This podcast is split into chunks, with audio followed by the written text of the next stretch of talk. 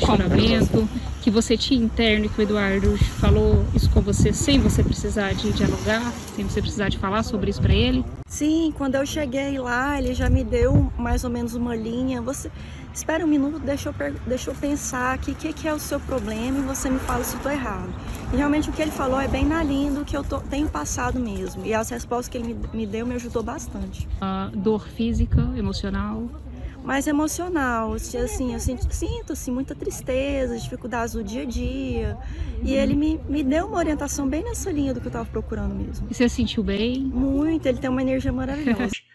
Porque a vida no planeta Marte foi descrita por volta de 1860 na Revista Espírita como um mundo primitivo, selvagem e rudimentar, enquanto a literatura espírita brasileira descreve este mesmo planeta como um mundo bem mais evoluído e pacífico que a nossa Terra.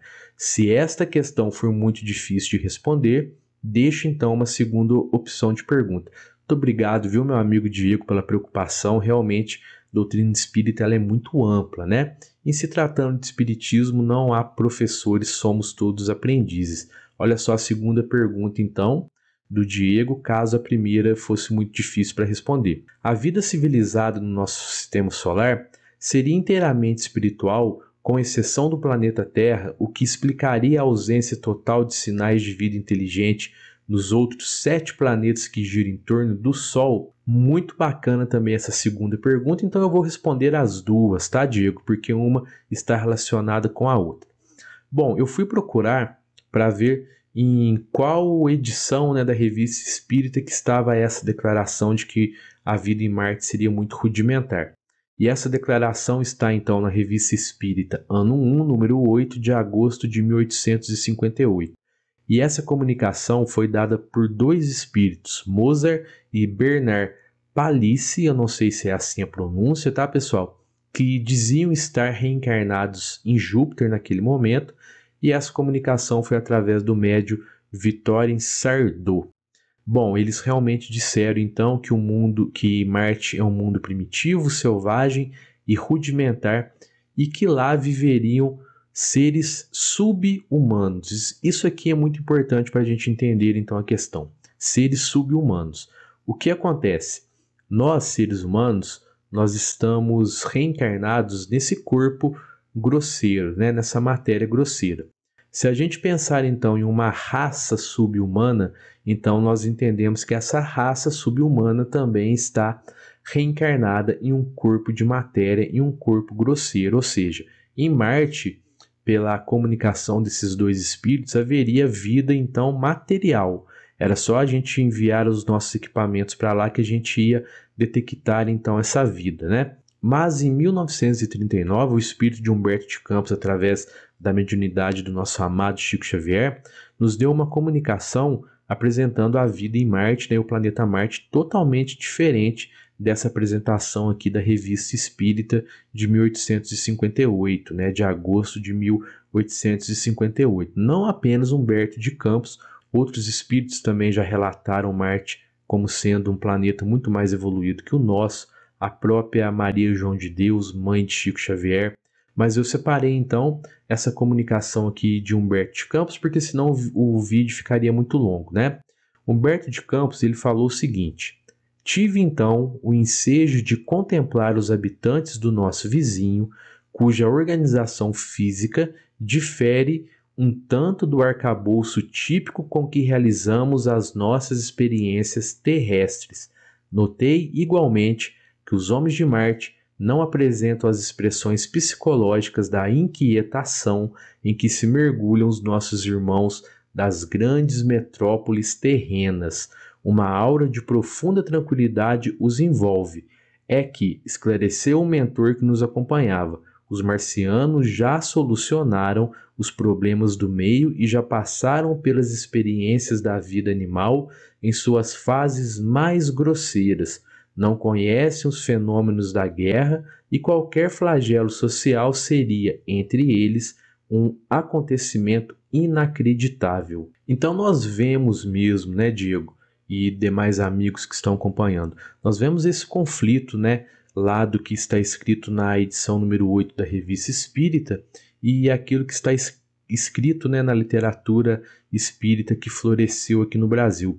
Mas olha só, pessoal, notem o que Kardec disse no livro A Gênesis, no capítulo 1, no item 55. O codificador falou o seguinte, ó: Caminhando de par com o progresso, o espiritismo jamais será ultrapassado, porque se novas descobertas lhe demonstrasse estar em erro acerca de um ponto qualquer, ele se modificaria nesse ponto. Se uma verdade nova se revelar, ele aceitará. E foi exatamente isso que aconteceu nesse ponto, né, pessoal? Os espíritos Mozart e Bernard Palisse simplesmente nos passaram uma informação errada. O motivo disso, né, nós não sabemos, mas o importante é a gente saber que a doutrina espírita, ela não é imutável, ela não é engessada, né? Engessada nesse sentido de criar dogmas e mesmo que a humanidade evolua, que a ciência evolua, esses dogmas nunca são revistos, né? Pois veja bem, naquela, naquele ponto em que os espíritos disseram que lá em Marte há uma vida subhumana, ou seja, seria uma vida material, então se à medida que a, eh, a nossa ciência evoluiu e construiu sondas, né, que foram enviadas para Marte, essas sondas iriam captar então a vida lá no planeta porém não captaram nada, um imenso deserto. Por quê? Porque a vida lá, ela é uma vida em outra dimensão. Quanto mais evoluída é a sociedade, ela vai deixando para trás então a matéria, esse corpo grosseiro.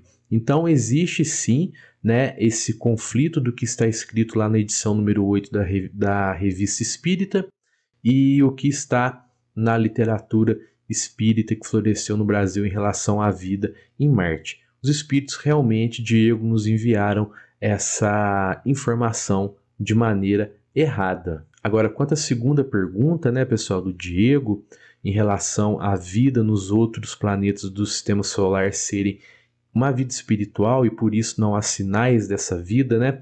Realmente é isso que acontece, viu, Diego? Quanto mais avançada espiritualmente a humanidade é, aquela sociedade é, ela vai deixando então para trás essa vida material grosseira e essa vida vai se tornando mais espiritual. Então, por mais que a gente mande as nossas sondas para os planetas aqui do nosso sistema solar, essas sondas nunca irão captar a vida, porque a vida está em outra dimensão. Lembrando que a vida em todos os planetas do universo, todos sem exceção.